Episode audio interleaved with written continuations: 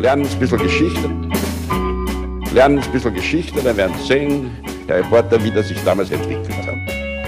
Wie das sich damals entwickelt hat. Hallo und herzlich willkommen bei Geschichten aus der Geschichte. Mein Name ist Richard. Und mein Name ist Daniel. Und wir sind zwei Historiker, die sich hier Woche für Woche eine Geschichte aus der Geschichte erzählen.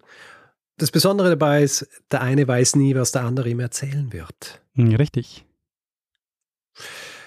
Und so, werter Daniel, geschah es auch letzte Woche. bei Folge 347. 347. Erinnerst du dich noch, über was wir da gesprochen haben? Hm, ja, du hast die Geschichte von Adrianopel erzählt, einer hm, spätantiken Schlacht, die die Weltgeschichte geprägt hat. Richtig. Also du hast sie genannt, eine der folgenreichsten Schlachten der Spätantike. ja, das ist ähm, ein, ein gewisser Superlativ hier, aber ich denke, es stimmt. ja, wird auch ge gerne als äh, sowas dargestellt, obwohl es natürlich noch nicht das tatsächliche Ende des äh, römischen bzw. weströmischen Reichs eingeläutet hat, aber es war ein, es äh, war quasi der Anfang vom Ende, wenn man so will. Was ja auch als Feedback kam und was ich auch hart finde, Richard, Du nennst die Folge Adrianopel 378 und das ist die Folgennummer 347. Das ist schon hart. Ja, ich weiß. Ja, ist ein bisschen schwierig für Leute, die. Ähm, jemand hat gesagt, jemand hat äh, geschrieben, der innere Monk. Der innere Monk wird gestört dadurch. Verstehe ich, aber da müssen wir jetzt alle durch, glaube ich. Ja. Äh, ich wollte nicht bis Folge 378 warten, hm. um es äh, zu machen. Äh, also muss ich mir was. Dann mache ich. ich mache bei Folge 378 dann was, äh, das im Jahr 347 stattfindet. Ja, das wäre gut. Das muss aber dann auch in den Folgen. Muss man jetzt aufschreiben, sonst, äh, sonst merke ich es mal nicht. Sonst behaupte ich wieder, in dem Jahr ist nichts passiert. ja, das darf ich auch nicht. Das, da habe ich auch schon ähm, einige Kritik erhalten dafür, dass sie das irgendwann vor ein paar Folgen beim Jahr gesagt haben. Natürlich, in jedem Jahr passiert irgendwas Wichtiges. Das ist ja auch etwas, was wir in unserem Podcast immer wieder sagen. Es gibt ja nichts, was nicht interessant ist. Ja, genau. Das bringt mich zu meinem nächsten Punkt, hm. Daniel. Ich erwarte mir nämlich in dieser Folge etwas Interessantes. Und zwar von dir, denn es ist jetzt an der Zeit, dass du mir eine Geschichte erzählt, erzählst und ähm, ich frage mich natürlich, was das ist. Richard, ja. am 11. Dezember 1875 kommt es in Bremerhaven gegen 11 Uhr zu einer gewaltigen Explosion. Okay. Das Dampfschiff Mosel wurde gerade mit den letzten Frachtstücken beladen und sollte sich dann auf den Weg nach Southampton machen, um von dort dann weiter äh, nach New York zu fahren. Mhm. Es waren vor allem Passagiere aus Süddeutschland an Bord, die dabei waren, auszuwandern äh, in die USA. Die Mosel war nämlich ein Schiff des norddeutschen Lloyd, also eine Reederei, die unter anderem ein großes Geschäft mit Auswanderern gemacht hat. Mhm. Die haben sehr regelmäßig und systematisch eben Passagiere über den Atlantik gefahren, wir werden darüber noch genauer sprechen. Aber Richard, die Explosion, die am 11. Dezember 1875 Bremerhaven erschüttert, reißt nicht nur ein großes Loch in den Bug der Mosel und verwüstet das Pier und Teile Bremerhavens. Am Ort der Explosion ist ein vier Meter tiefer Krater. Mhm. Es werden über 80 Menschen getötet und, und sehr viele, mehrere hundert werden verletzt. Und es stellt sich heraus, dass die Explosion ausgelöst worden ist durch eine, wie es hieß, im Fass verborgene Höllenmaschine. Okay. Richard, wir sprechen heute über Versicherungsbetrug. Oh. Und den bis dahin größten Sprengstoffanschlag in Deutschland. Okay. Dieses Unglück ist in die Geschichte eingegangen als der Anschlag auf die Mosel, wird aber auch als die Thomas-Katastrophe bezeichnet. Mhm. Wir werden uns anschauen, was da passiert ist, wie die Tat aufgeklärt wurde und auch ein wenig über die Hintergründe des Auswanderns in dieser Zeit sprechen.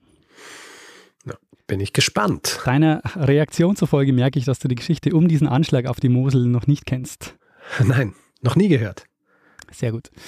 Wir sind Ende des 19. Jahrhunderts, das heißt, es ist gerade auch so eine Hochphase der Auswanderungsbewegung von Europa in die USA. Und in Deutschland gibt es zwei große Startpunkte dafür. Der eine ist Hamburg und da ist es der Reeder Albert Ballin, der als Generaldirektor der HAPAC, das steht für die Hamburg-Amerikanische Paketfahrt Aktiengesellschaft. Die Reederei ist bis Ende des Jahrhunderts zur größten Schifffahrtslinie der Welt äh, geworden. Mhm. Ja, und ihm gelingt das nicht allein durch den Transport von Frachtgütern, weil mit den Auswanderwilligen ließ sich nämlich ein großes Geschäft machen. Und Da gab es Anwerber, die durchs ganze Land gezogen sind und äh, Flussschiffer, die dann die Leute zu den Häfen für die Überfahrt äh, gebracht haben. Mhm. Also das war alles äh, hochgradig durchorganisiert und, und umkämpfter und ähm, eben auch sehr lukrativer Markt.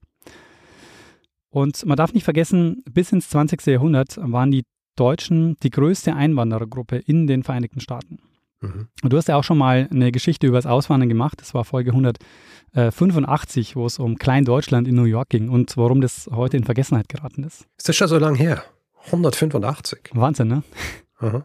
Also in den 1880er Jahren ähm, sind jedes Jahr ungefähr 120.000 Deutsche in die USA eingewandert. Mhm. Und die meisten von ihnen sind aus Hamburg oder Bremerhaven losgefahren. Weshalb Bremerhaven auch als New Yorks deutsche Vorstadt äh, genannt wurde. die große Konkurrenz von Ballin und Hapag war der norddeutsche Lloyd, also die Reederei, die die Leute von Bremen bzw. Bremerhaven dann aus in die USA gebracht hat. Und das ist der zweite große Startpunkt in Deutschland äh, neben Hamburg. Mhm. Und die Mosel das Schiff, um das es jetzt geht, war eben ein Schiff der, des norddeutschen Lloyd. Gegründet wurde der norddeutsche Lloyd äh, um 1850 von zwei Bremer Kaufleuten. Mhm. Und es waren eben die großen Dampfschiffe der Reedereien, die jetzt die Auswanderer über den Ozean gefahren haben. Und diese Dampfschiffe, darf man auch nicht vergessen, die haben die bis dahin üblichen Segelschiffe Stück für Stück zu der Zeit abgelöst.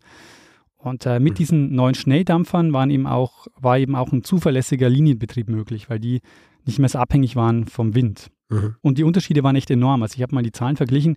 Die Reise über den Atlantik mit einem Segelschiff hat zwischen 40 und 80 Tage gedauert. Mhm. Und mit einem Dampfschiff waren es 10 bis 14 Tage. Ja. Ja, vor allem auch so diese, diese Schwankungsbreite genau, zwischen 40 und 80. Allein in der Schwan Schwankungsbreite bist zweimal hin und her gefahren mit dem Dampfschiff. Genau. Und das ermöglicht jetzt eben auch äh, einen so regelmäßigen Linienbetrieb. Und weil ich gesagt habe, das war ein großes Geschäft. Ballin hat vor seinem Einstieg bei Hapag sein Geld verdient mit dem Verkauf von Tickets an Auswanderbillige. Der hatte die Agentur, also die Agentur hieß Morris Co. und die hatte sein Vater mitgegründet und nach seinem Tod ist dann Ballin mit eingestiegen. Und das Geschäftsmodell war, dass sie die Leute mit einem Schiff, also die haben Tickets verkauft und haben dann die Leute mit einem Schiff von Hamburg nach England gebracht und von dort sind sie dann mit dem Dampfer in die USA gefahren. Und damit war er super erfolgreich, aber in den 1880er Jahren steigt dann die Zahl der Auswanderinnen und Auswanderer nochmal massiv an und Ballin sucht deshalb jetzt nach einem Weg, um sie direkt von Hamburg aus losschicken zu können. Hm. Und er macht jetzt was, womit er Hapag und den norddeutschen Lloyd richtig unter Druck setzt. Ähm, er tut sich nämlich zusammen mit dem Reeder Edward Carr und lässt die Dampfer umbauen. Und hast du eine Idee, was er einbauen oder was er einrichten lässt? Ähm, nein. Es sind die Zwischendecks. Aha. Also er hat die Zwischendecks nicht erfunden, aber ähm, er ist jetzt derjenige, der die Zwischendecks dafür nutzt, ähm, so einen Preiskampf zu starten und das Geschäft nochmal richtig anzukurbeln. Was bedeutet das Zwischendecks? Dass er einfach nochmal eine Decke einzieht, dass er zweimal so viele Leute transportieren kann oder Waren oder? Und äh, dazu kommen wir jetzt. Also es ist von allem ein bisschen was. Okay. Ähm, es war ein Deck, das keinen Komfort geboten hat und äh, keine Kabinen hatte hm. wie man es in der ersten oder zweiten Klasse hatte. Das heißt, es gab äh, im Grunde auch keine Privatsphäre. Da wurden dann auf engstem Raum, in, in dem Fall, also bei der Mosel, waren es bis zu 600 Personen mitgenommen. Und das war so ein, so ein Mehrzweckraum, ein großer. Und da hat man dann bei der Rückfahrt, hat man dann die Bettgestelle, die so aufgestellt waren, die hat man dann zur Seite geräumt und da hat man dann das Ganze als Frachtraum genutzt. Verstehe. Und äh, Car und Ballin, die können die Überfahrt damit viel günstiger anbieten als die Konkurrenz. Also das meinte ich mit, äh, die starten jetzt so einen Preiskampf. Ähm, die Zwischendecks gab es ja schon bei den Schiffen vorher und es gibt auch so ein bekanntes Zitat von ihm. Er soll mal gesagt haben, ohne Zwischendeckpassagiere wäre ich innerhalb von wenigen Wochen bankrott. Aber das ist ja auch das, was man von, äh, von der Titanic kennt, oder? Diese unterschiedlichen Ebenen mit den Reichen oben und den, und den Ärmeren unten.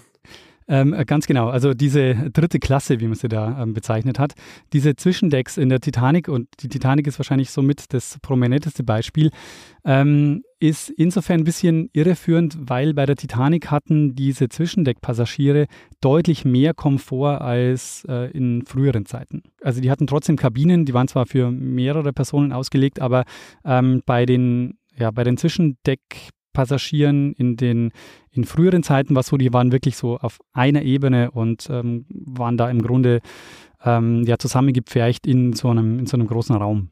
Hm. aber letztendlich ist es immer die niedrigste Beförderungskategorie letztendlich. Mhm. Und Ballin erfindet jetzt nicht das Zwischendeck, das gibt es schon vorher, aber er erfindet das Zwischendeck neu.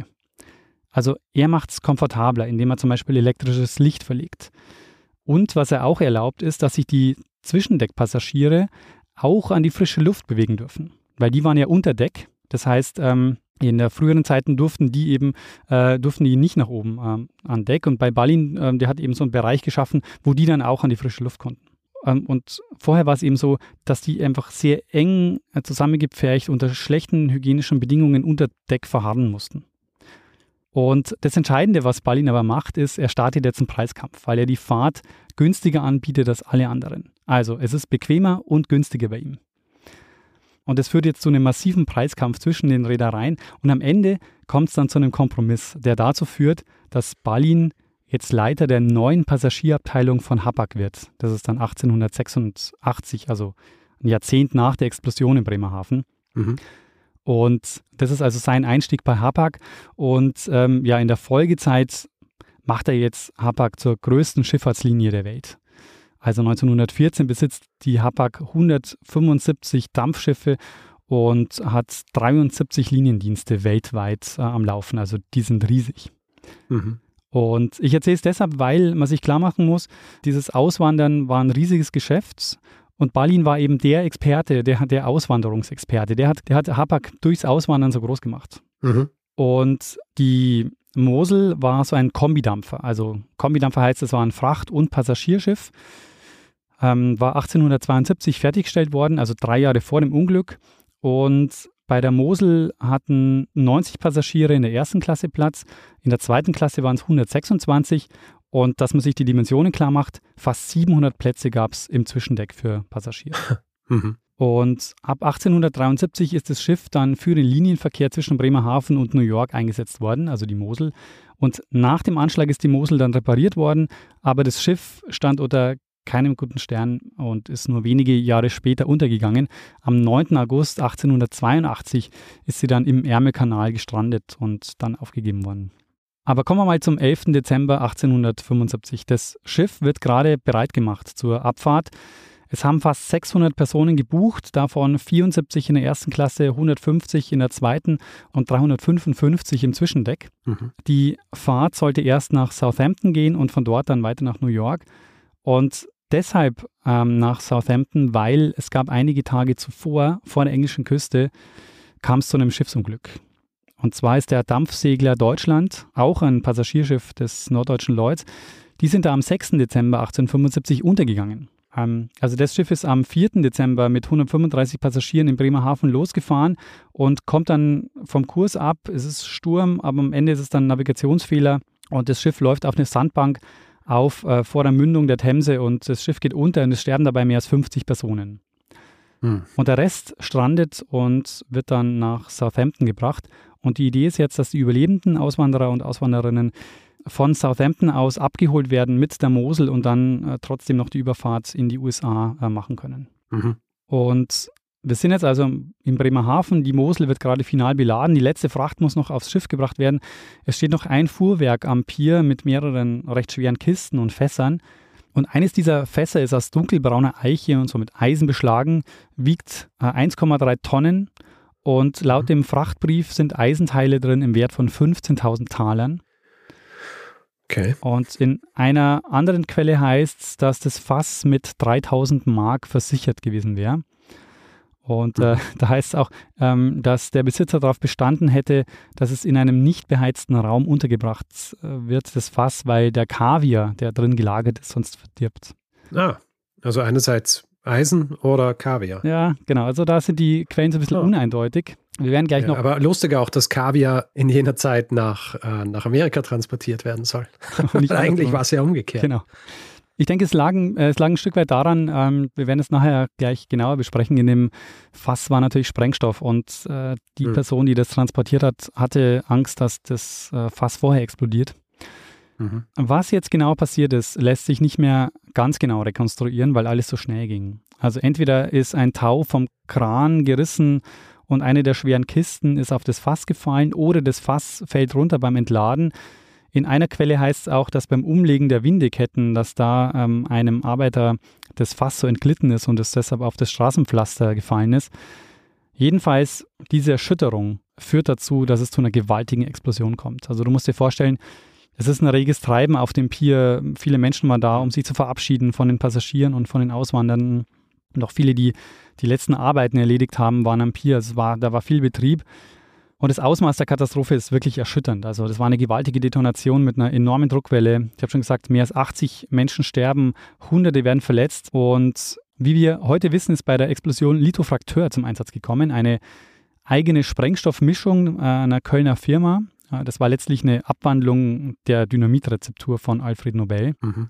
aber hatte eine höhere Sprengwirkung. Mhm. Aber noch weiß ja niemand und ahnt niemand die Ursache der Katastrophe, ob es jetzt ein Unfall oder ein Anschlag war, weil der erste Gedanke war wahrscheinlich, dass es einen, dass einer ja, der Dampfkessel explodiert ist. Mhm. Aber langsam, als sich dann der Staub legt, wird klar, die Explosion ist außerhalb des Schiffs passiert, weil es eben ähm, einen großen Krater mit vier Metern am Pier gibt.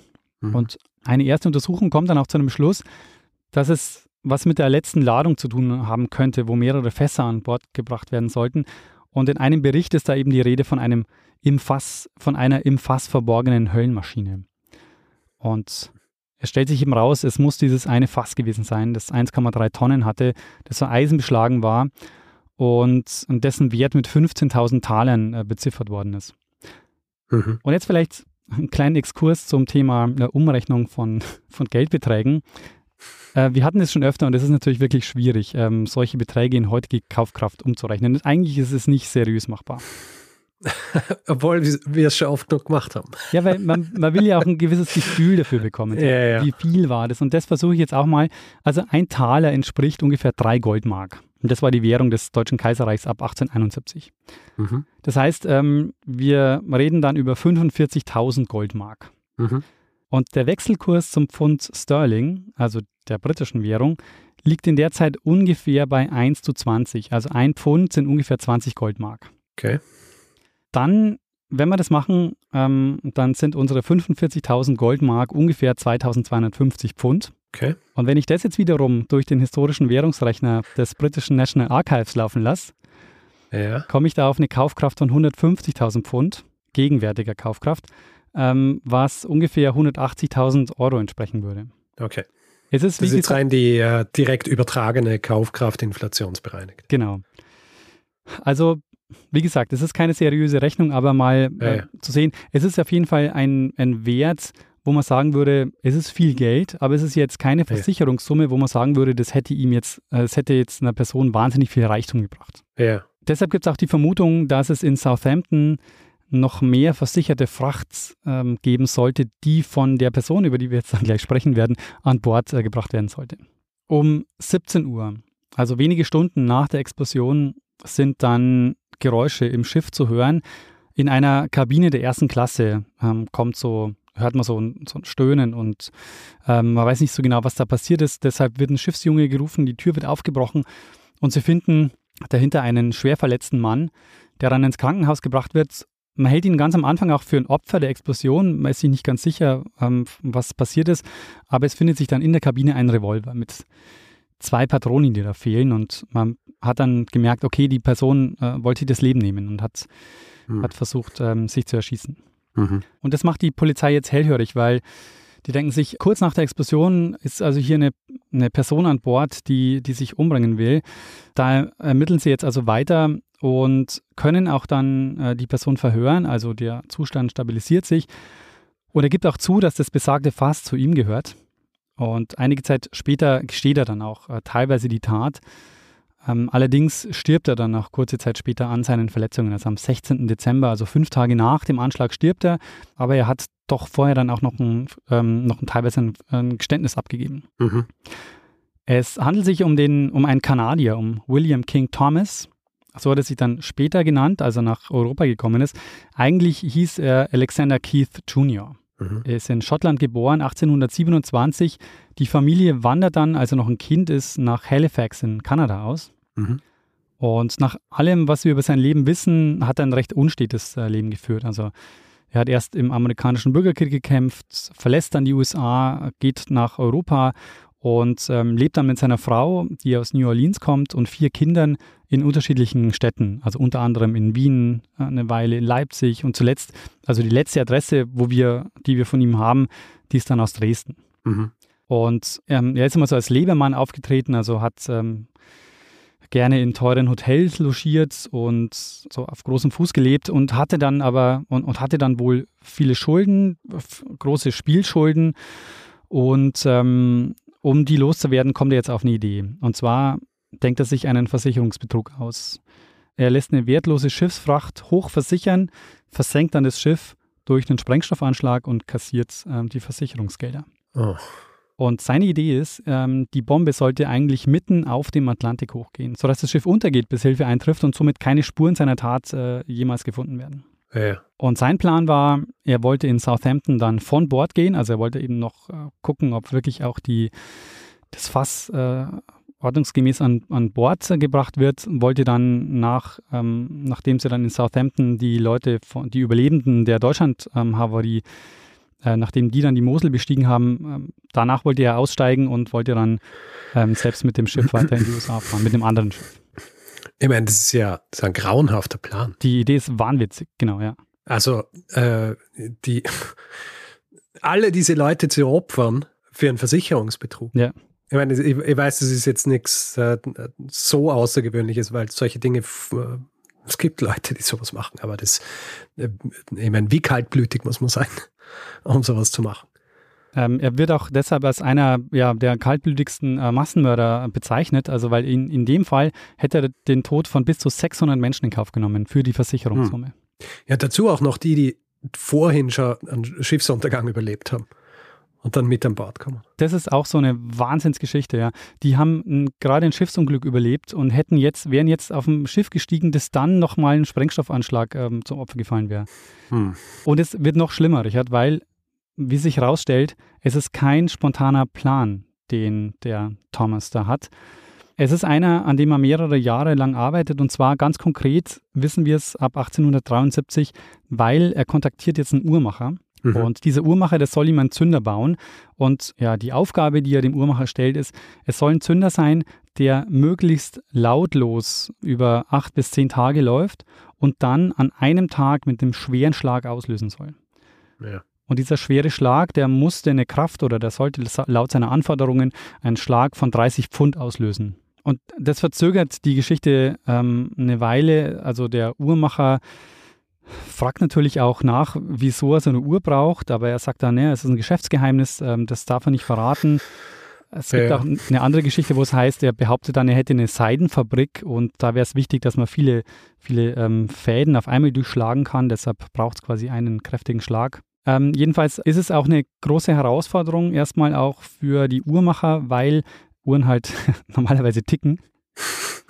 Aber dieses Ticken durfte mhm. natürlich nicht zu hören sein, sonst äh, wäre wär der, wär der Thomas ja sofort aufgeflogen. Ja. Sie kommen auch letztlich äh, dann ins Geschäft. Also dieser Uhrmacher baut ihm auch so eine Uhr und er, er, er, kauft sie auch. Das Zweite, was er macht, ist, was wir auch nachvollziehen können, ist, dass er in Köln bei dieser Sprengstofffabrik vorstellig wird und er gibt sich dort als Bergwerksbesitzer in Jamaika aus. Mhm. Und er sagt, er hat da sehr harte Gesteinsschichten und dafür braucht er speziellen Sprengstoff. Ja. Und auch der wird ihm verkauft, auch in diesen Mengen, also die, die so eine Explosion auch realistisch machen. Also es gibt da eine, ähm, eine Untersuchung, ich glaube sogar, dass die äh, Nobel-Firma dann die Untersuchung macht und die kommen auch zu dem Schluss, dass das durchaus realistisch ist, was da, äh, dass das mit dem Sprengstoff möglich ist. Und was ich dann so arg finde an der, an der Geschichte, der William King Thomas hat nicht nur viel Zeit gehabt, darüber nachzudenken, ob er es nicht doch lassen soll. Er hat es mhm. auch vor der Mosel schon mal versucht. Und zwar im Sommer 1875, da hat er seine Kiste auf dem Dampfer Rhein des norddeutschen Lloyds in Bremerhaven verschiffen lassen. Ist dann vorher in London gewesen, hat seine Fracht bei einer Bank versichern lassen und zwar für 9000 Pfund Sterling. Er zahlt für diese Versicherung fast 50 Pfund und äh, laut des Währungsrechners beim Britischen National Archive entspricht das einer Kaufkraft von ungefähr 600.000 Pfund, also das wären so um die 700.000 Euro gewesen. Hm. Äh, auch zwar viel Geld, aber jetzt auch kein Betrag, wo man jetzt sagen würde, der macht ihn wirklich reich. Ja. Und es ist dann so, er fährt dann mit einem anderen Dampfer nach New York und stellt dann aber fest, dass die Rhein ebenfalls in New York eintrifft und der Zündmechanismus nicht funktioniert hat. Deshalb versucht er es dann ein zweites Mal, diesmal beim Dampfer Celtic der britischen Reederei White Star Line. Ähm, das ist übrigens die Reederei, für die die Titanic gefahren ist. Okay. Die Celtic war im Linienverkehr dann zwischen Liverpool und New York im Einsatz und das Schiff hatte ja auch ähnliche Ausmaße. Da waren im Zwischendeck, ähm, hatten da bis zu 1000 auswandernde Platz. Mhm. Und äh, der Alexander Keith, der behauptet jetzt bei der White Star Line, dass er, dass er, dass er eine Kiste voller Dollarmünzen hätte im Wert von 12.000 Pfund. Und die wollen aber vorher reinschauen, bevor sie die Pracht mhm. annehmen. Und das will er natürlich verhindern. Deshalb bricht er dann an der Stelle den Versuch ab und äh, begibt sich wieder nach Bremerhaven. Mhm. Und diesmal ist er vorbereitet auf die Kontrollen, weil er nimmt jetzt ein Eichenfass, dieses Eichenfass, von dem ich vorher schon gesprochen habe, baut dort eine Zwischenwand ein und äh, damit versteckt er eben dann das Uhrwerk und den Zündmechanismus und versteckt dann in der, in der Fracht, also die, die man sehen kann, sind dann eben diverse Eisenteile.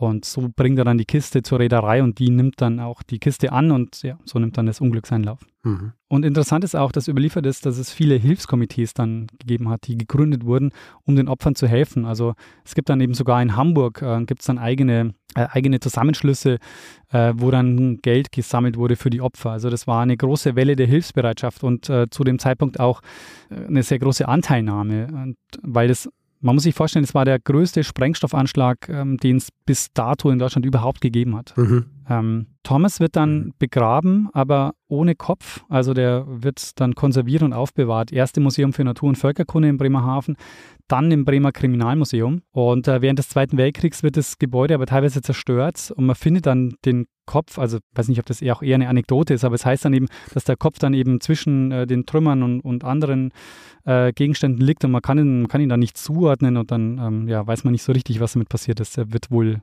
ähm, auf irgendeine Art und Weise entsorgt. Mhm. Diese Geschichte wird auch oft als die Thomas-Katastrophe bezeichnet, aber ich denke, es ist jetzt keine so gute Idee, das nach dem Täter zu benennen. Deshalb denke ich, ist so Anschlag auf die Mosel äh, der bessere Name dafür. Ich denke, ich würde man heute auch nicht mehr machen. Ich denke, heute ist es auch Konsens, dass man den Tätern so wenig Aufmerksamkeit wie möglich dann noch ähm, gibt. Ja, ja. Ähm, das Ermittlungsverfahren ist dann nach 1878 eingestellt worden, nachdem man eben keine weiteren Täter ermitteln konnte und der Thomas dann ja tot war.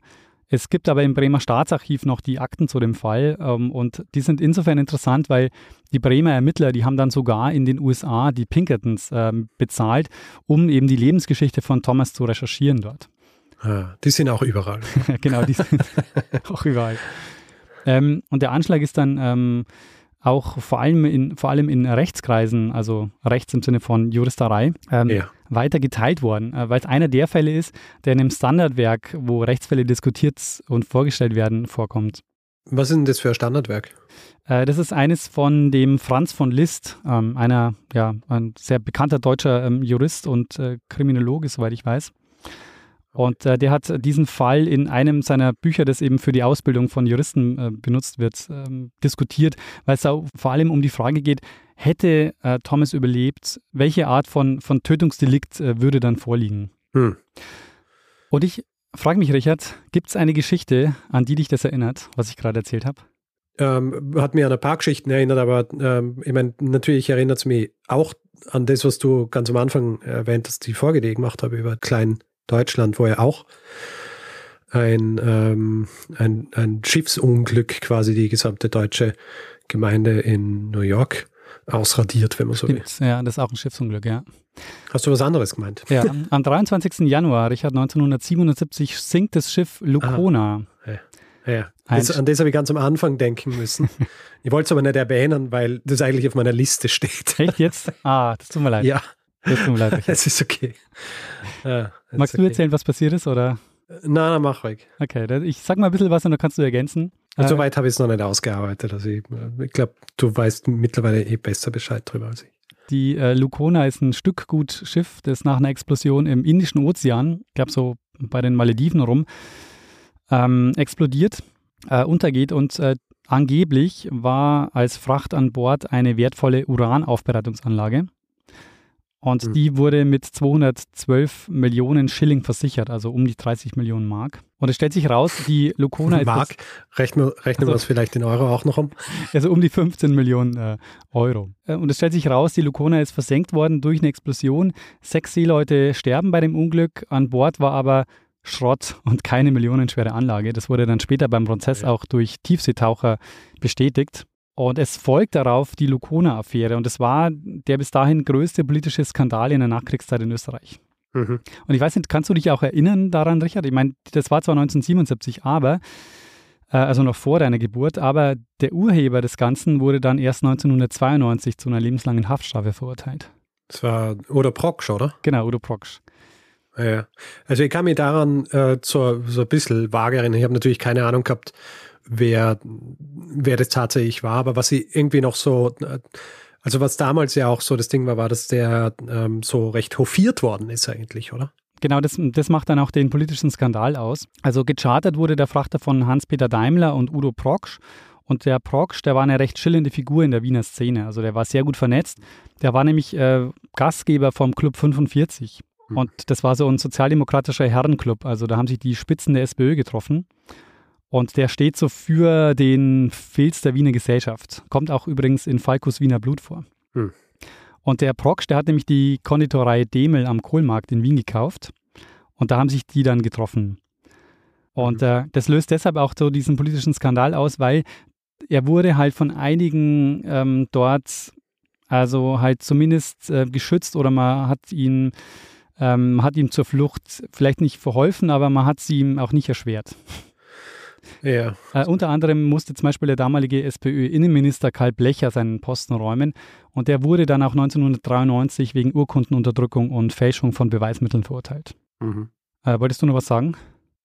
Ja, nur, dass es ja auch nicht so außergewöhnlich ist in, äh, in Österreich, wenn du eine schillernde Figur bist, dann, dann, dann kannst du viele Dinge machen, wie äh, zum Beispiel der, der Jack Unterweger. Oh ja, bei dem was natürlich der, der, ja. Ich meine, der ein, ein, verurteilter Mörder war und dann noch einmal gemordet hat und der trotzdem verteidigt wurde, links und rechts von auch der österreichischen intellektuellen Riege und so weiter. Ja. Ja, das ganz schön hofiert worden. Reformierter ja. Schriftsteller waren und solche Geschichten. Also ja. das äh, kann in, in, Österreich recht schnell mal passieren, dass es in den Hintergrund gedrängt wird, dass du ein Mörder bist, zum naja. Beispiel. Aber die, diese Prox-Geschichte, die führt auf jeden Fall auch noch zu einigen Rücktritten.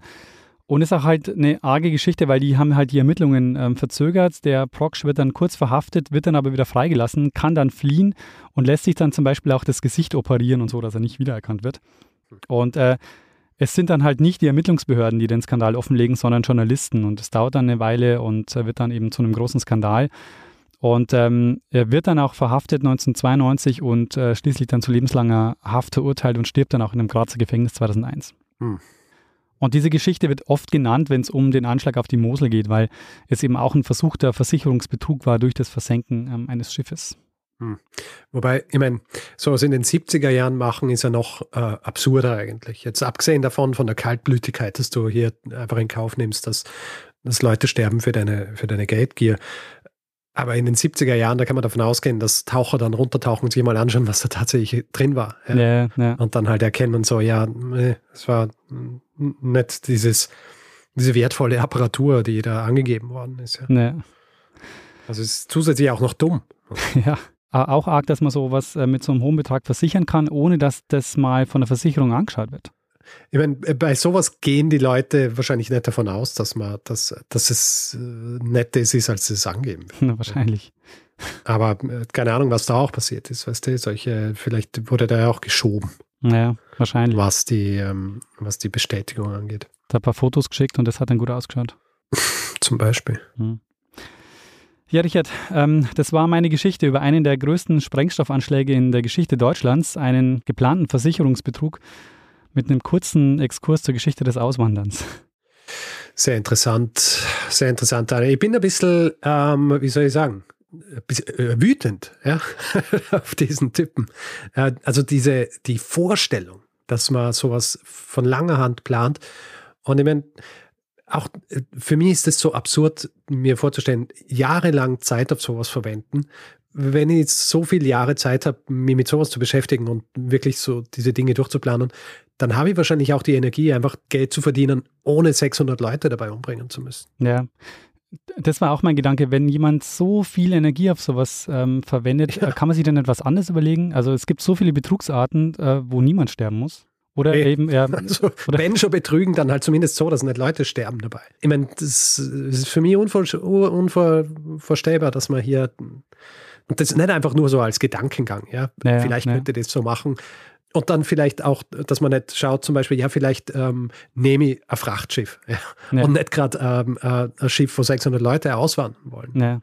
Natürlich beim Frachtschiff hast du noch immer die Crew und so weiter drauf, wie es dann eben bei der, bei der Lucona auch der Fall war. Aber dann das so äh, in Kauf nehmen, ja, so, ich verste- das verstehe ich überhaupt nicht. Auch mehrfach. Wir reden ja oft auch so über diese Leute, ja. Ja. Ähm, also so diese, diese äh, so irgendwie Conmen und so weiter, die, die da auch so kriminelle Energie haben, um an Geld zu kommen und, und solche Dinge. Aber das, das ist schon eine andere äh, Liga, würde ich sagen. Ja, absolut, ja. Ähm, du fragst Richard natürlich zu Recht, ob das ein Hinweis war. Wollte gerade fragen, ja. Ähm, ja, äh, das war ein Hinweis. Frank hat mich auf die Geschichte aufmerksam gemacht und äh, mich auch gleich mit Literatur versorgt. Es gibt nämlich einen Text, in dem die Ereignisse und die Folgen rechtsgeschichtlich aufgearbeitet werden. Der ist von Hans Worobel und heißt Die Explosion von Bremerhaven am 11.12.1875 und ihr Nachhall in der Dogmatik des deutschen Strafrechts. Ein kleiner Beitrag zur Gesch Rechtsgeschichte Bremerhavens. Sehr gut. Ähm, und wenn wir schon bei Literatur sind, äh, es gibt eine Biografie zu Alexander Keith von Anne Larrabee, die ist Professorin an der Michigan State University und die hat das Buch geschrieben ähm, The Dynamite Fiends, The Chilling Tale of a Confederate Spy, Con Artist and Mass Murderer. Mhm. Und äh, ihren Forschungsschwerpunkt finde ich äh, sehr interessant. In ihrem Wikipedia-Eintrag heißt es, Anne Larrabee is an American literary historian who has written on the cultural impact of disasters. Also sie beschäftigt sich mit den Ja. kulturellen Auswirkungen von Katastrophen und da ja, passt das natürlich sehr gut rein. Ja. Daniel, eine sehr interessante Geschichte, habe ich äh, noch nie äh, davon gehört und ähm, es eignet sich aber tatsächlich auch sehr gut für, für diese, äh, um unterschiedliche Bereiche auch dann zu, zu, zu inkludieren, wie eben zum Beispiel das Auswandern, aber eben auch diese, diese Entwicklung dieser, dieser Firmen. Und Hapag und Leute können jetzt zusammen, oder? genau, das ist jetzt äh, Also Hapag-Leute, ja. Die, die heißen jetzt Hapag-Leute. Ja. Und ähm, ja, eben auch so dieses Versicherungswesen. Ich kann mich erinnern, du hast mir irgendwann einmal gefragt, das war das Erste, was versichert worden ist. Und das ist eigentlich Feuer gewesen, aber ich glaube, sehr nah da dran kommt dann alles, was mit der Schifffahrt zu tun hat. Ja, genau, ja. Sehr gut. Ähm, Daniel, hast du dem Ganzen noch was hinzuzufügen oder sollen wir übergehen zum äh, letzten Teil dieser Folge? Na, gehen wir mal über zum Feedback-Hinweis-Blog. Gut, wer Feedback geben will zu dieser Folge, kann das per E-Mail machen. Das ist feedback.geschichte.fm. Kann es direkt auf unserer Website machen, geschichte.fm. Kann es auf unterschiedlichsten Plattformen machen, wo wir überall Geschichte FM heißen. Es wären äh, Twitter, Facebook, Instagram. Wer uns auf Spotify hört, also nicht nur Instagram, sondern auch ähm, Mastodon. Dort findet man uns am einfachsten, indem man einfach geschichte.social eingibt. Dann wird man direkt zu unserem Profil geleitet. Wer uns auf Spotify hört, kann uns dort folgen, kann uns dort auch mit Sternen bewerten, was uns immer sehr freut. Und äh, wer uns auch bewerten will, aber nicht auf Spotify und vielleicht sogar Reviews schreiben, kann es zum Beispiel auf Apple Podcasts machen oder auch auf panoptikum.io oder einfach grundsätzlich überall, wo Podcasts bewertbar sind. Wer diese Folge lieber ohne Werbung gehört hätte, hat ab jetzt zwei Möglichkeiten. Äh, Die eine Möglichkeit ist, ähm, bei Apple Podcasts gibt es jetzt die äh, Möglichkeit, unseren werbefreien Feed auch zu kaufen. Für 3,99 sind es da, glaube ich, im Monat. Ähm, da könnt ihr das äh, Paket Geschichte Plus buchen ähm, und äh, bekommt dann auch dort alle Folgen, also euch werden dann alle Folgen dort angezeigt äh, ohne Werbung. Ähm, ihr könnt auch, wenn ihr eben nicht auf iOS unterwegs seid, äh, trotzdem den Feed werbefrei hören, indem ihr das Ganze über Steady macht.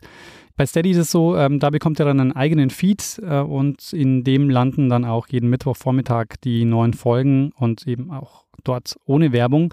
Äh, alle Hinweise dazu findet ihr auf geschichte.fm slash steady. Wir bedanken uns in dieser Woche bei Matthias, Elaine, Christoph, Jonas, Simon, Bernd, Jill, Melanie, Maria, Philipp, Nils, Floris, Ralf, Oliver, Karin, Michael, Markus, Tim, Jan, Sophie, Oskar und Alexander. Vielen, vielen Dank für eure Unterstützung. Ja, vielen herzlichen Dank. Gut, Daniel, Dann würde ich sagen, machen wir das, was wir immer machen am Ende einer Folge. Oh ja. Geben wir dem einen das letzte Wort, das immer hat. Bruno Kreisky. Lernen ein bisschen Geschichte. Lernen ein bisschen Geschichte, dann werden Sie sehen, der Reporter, wie das sich damals entwickelt hat.